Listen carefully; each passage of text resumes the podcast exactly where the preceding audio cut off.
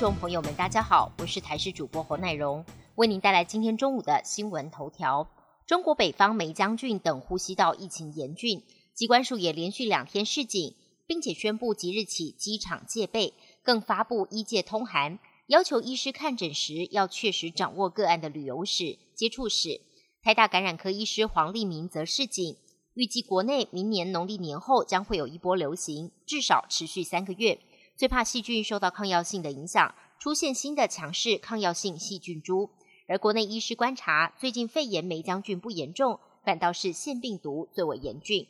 亚洲棒球锦标赛下个月三号将在台北大巨蛋开打，而开幕战中韩大战周五、周六才刚开卖，一点三万张门票就秒杀一空。没想到网络上也立刻出现了黄牛票，本来一张票只要六百元，黄牛已经喊价到四千六。警方全力扫荡，已经查获超过二十件，通通依照涉违法送办。对此，远雄巨蛋公司表示，已经紧急就场地进行盘整，确定加开外野第一层近四千个座位，预计进场观众人数可以达到一万七千人，将会在明天中午十二点全面开卖。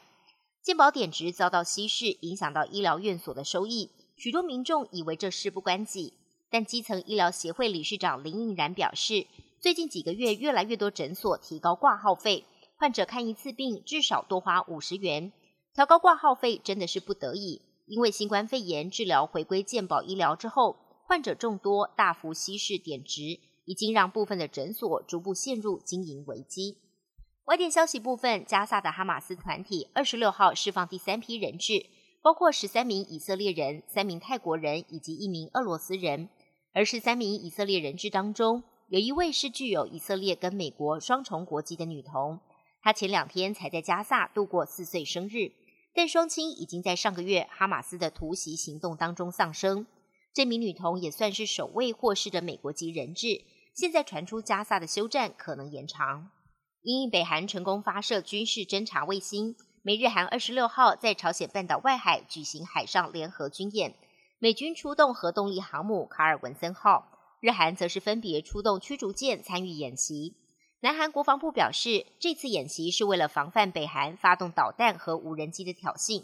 同一时间，中日韩三国外长二十六号也在南韩釜山举行三方会议，三国决定尽快推动三方峰会，恢复正常合作关系。合作范围也包括加速沟通，以应对北韩核武的问题。欧洲有几个国家周末遭到暴风雪的侵袭。其中，保加利亚有两人死于车祸，至少有三十多人因为风雪导致的意外事故受伤。保加利亚全国大部分地区进入紧急状态。此外，罗马尼亚、摩尔多瓦还有乌克兰的奥德萨都遭受到暴风雪侵袭，民众叫苦连天。本节新闻由台视新闻制作，感谢您的收听。更多内容请锁定台视各节新闻与台视新闻 YouTube 频道。